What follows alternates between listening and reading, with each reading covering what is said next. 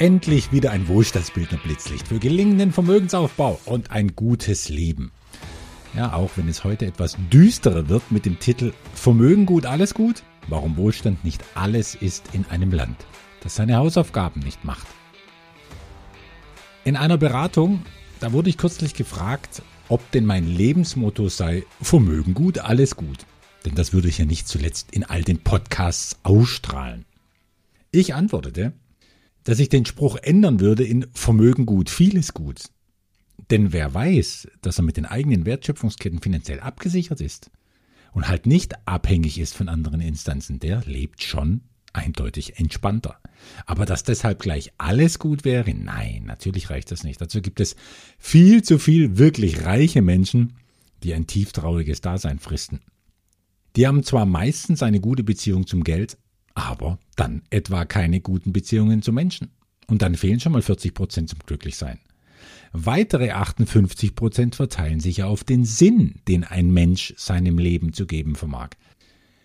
Ein Prozent, ja, nur ein Prozent bleibt für die Gesundheit, die weniger damit zum Glück beiträgt, als viele denken. Da verweise ich auf das große Forschungsgebiet der positiven Psychologie und auf den Glücksforscher Martin Seligman.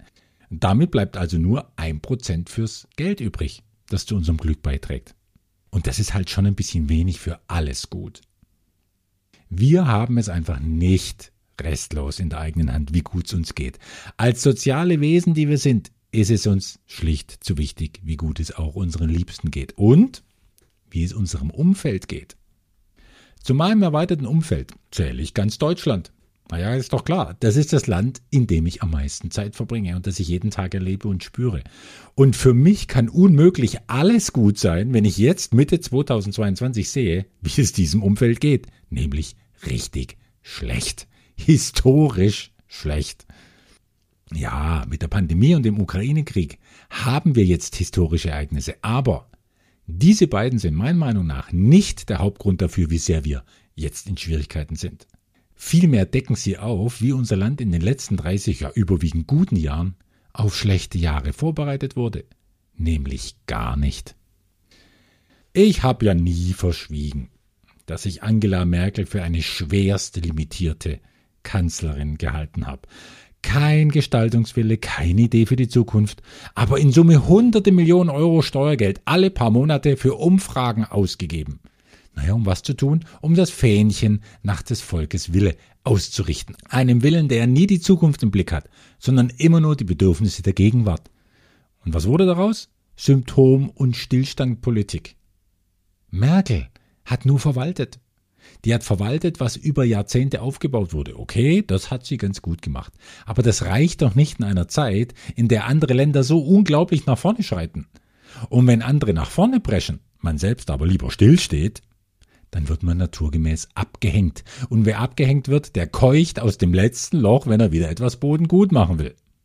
Das beginnt bei den Bundesjugendspielen und gilt auch ganz gewiss für den Staat als Ganzes. Also ganz ehrlich, liebe Podcast-Hörende, ich sehe gerade, ihr hört es ja schon raus aus den vergangenen Zeilen, ich sehe gerade wenig Gründe, um optimistisch zu sein, was die wirtschaftliche Zukunft Deutschlands angeht. Ich sehe nach wie vor kein Crash-Potenzial, aber ich sehe ein deutliches Verarmungspotenzial und zwar für die ganzen nächsten Jahrzehnte.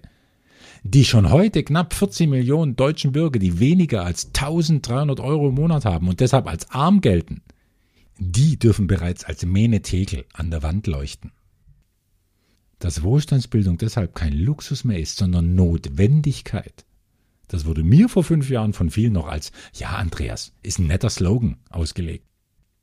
Ich empfehle jetzt mehr denn je, diese Notwendigkeit wörtlich zu nehmen.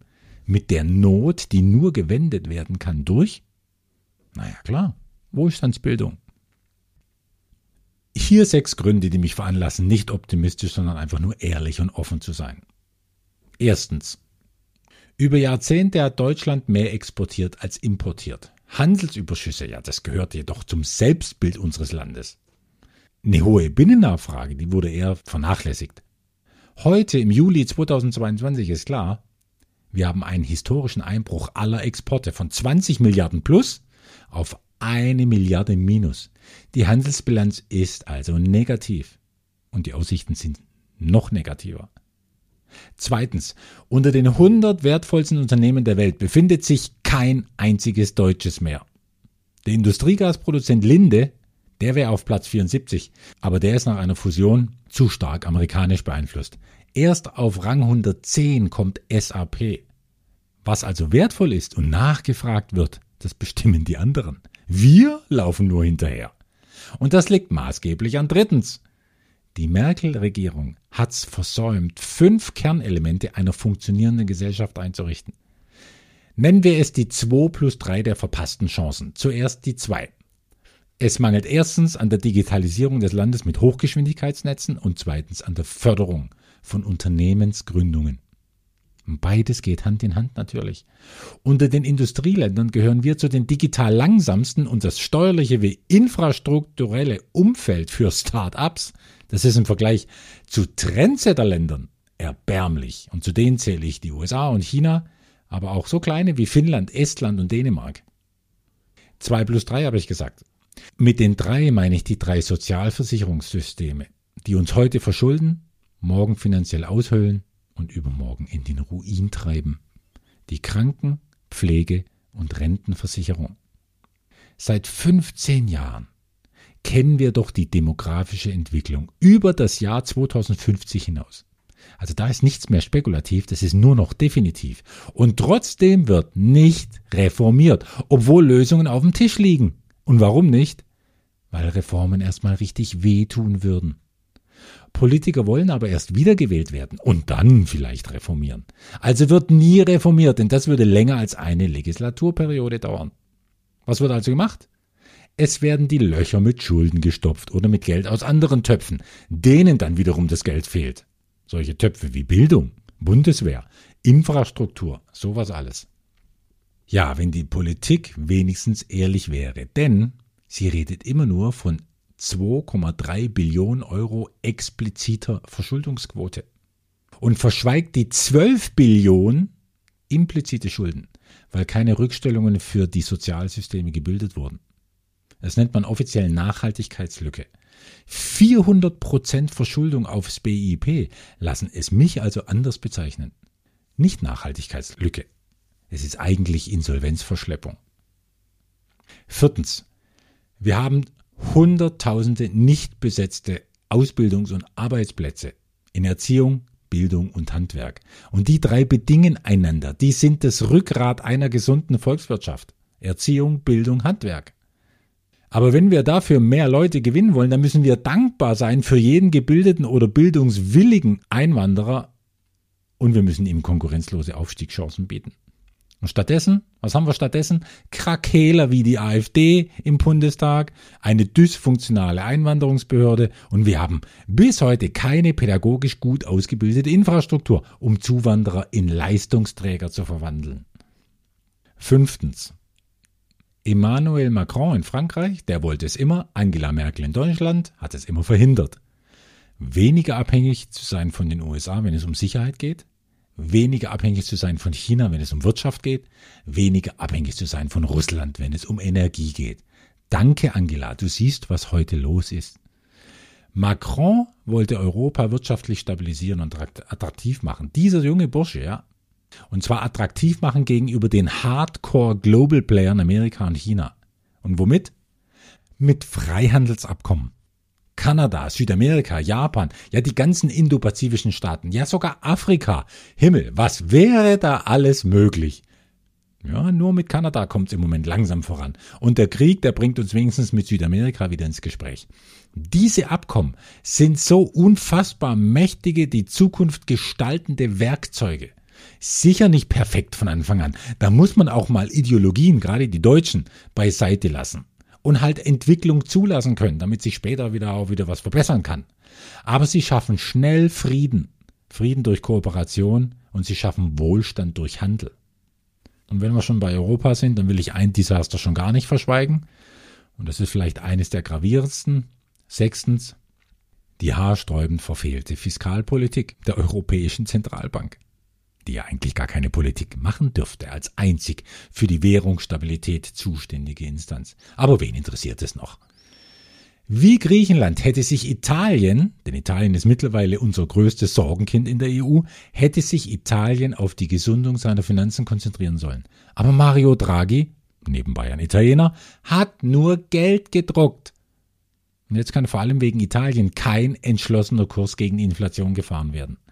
Und diese Teuerungsrate, die wird uns so stressen, wie wir es noch gar nicht ermessen können. Denn Inflation ist, um es mal deutlich zu sagen, ein Prozess der Verelendung durch Enteignung. Auch hier danke, Angela. Denn Angela Merkel hat sich mit einer Boah, Green Deal Man on the Moon von der Leyen begnügt, während Macron seine Christine Lagarde auf den viel wichtigeren Posten hieven konnte. Und dann hat, was ich gut verstehen kann, bei uns der beste europäische Währungspolitiker, Jens Weidmann, ehemaliger Chef der Deutschen Bundesbank, frustriert das Handtuch geworfen. Ich belasse es jetzt mal bei diesen sechs Gründen, bei diesen sechs Punkten. Wie auch immer, der einzelne Bürger kann an diesen durchaus dystopisch anmutenden Zuständen für den Moment nichts ändern. Unsere Wirtschaft befindet sich jetzt nun mal in einem Zustand zwischen Operationssaal und Friedhof und wird nur durch Schulden beatmet. Aber um fair und ausgleichend zu sein, möge keiner denken, es wären nur die Politiker und Angela Merkel schuld. Nein, es müssen sich auch die an die Nase fassen, die diese Politiker und die, die 16 Merkel-Jahre gewählt haben. Dr. Jens Erhardt, Vermögensverwalter und damit Herr über 10 Milliarden, der hat am 26. Juni 2022 im Gespräch mit Gabor Steingart etwas so wie ganz nebenbei gesagt und dabei benennt er da das Kernproblem vom Kern. Er sagte schlicht und einfach, in einer Demokratie werden Politiker abgewählt, wenn sie was Unangenehmes machen, was langfristig durchaus positiv sein kann. Harter Satz. Ich fand ihn aber ermutigend, denn dort steckt ja auch im Umkehrschluss drin, in einer Demokratie werden die Politiker gewählt, wenn sie was Unangenehmes machen, was langfristig durchaus positiv sein kann. Und ob dieser Satz auch wirklich so heißen kann und dann stimmt, liegt in einer Demokratie an jedem und jeder Einzelnen. Aber da müssen wir uns halt trauen, über den Moment hinaus zu denken. Wir kommen um das Unangenehme doch eh nicht mehr herum. Wir haben es doch jetzt schon. Das Jahrzehnte, dieses Jahrzehnte andauernde Schuldenbesäufnis, das wird natürlich ein jahrzehntelangen Kater mit sich bringen. Und viele, sehr viele werden brutale Kopfschmerzen haben, weil ihnen das Geld immer schneller ausgeht. Und trotzdem wird es Zeit, dass wir keine Schuldenalkoholiker mehr wählen, sondern einen ganz neuen widerstandsfähigen und gesunden Politikertypus, dass wir den unterstützen und der bereit ist, diesem Unangenehmen nicht aus dem Weg zu gehen. Ja, und klar gibt es solche Politiker. Sie werden sich aber erst dann zur Wahl stellen, wenn sie eine Chance haben. Also, wenn wir dafür bereit sind. Wir haben immer nur die Politiker, die wir verdienen und nicht die, die dem Land dienen. Bis es soweit ist, kann sich jeder eine Kopfschmerztablette einwerfen, die wahre Wunder wirkt und die keine Nebenwirkungen hat, außer so positive wie richtig gute Laune. Und das ist finanzielle Bildung.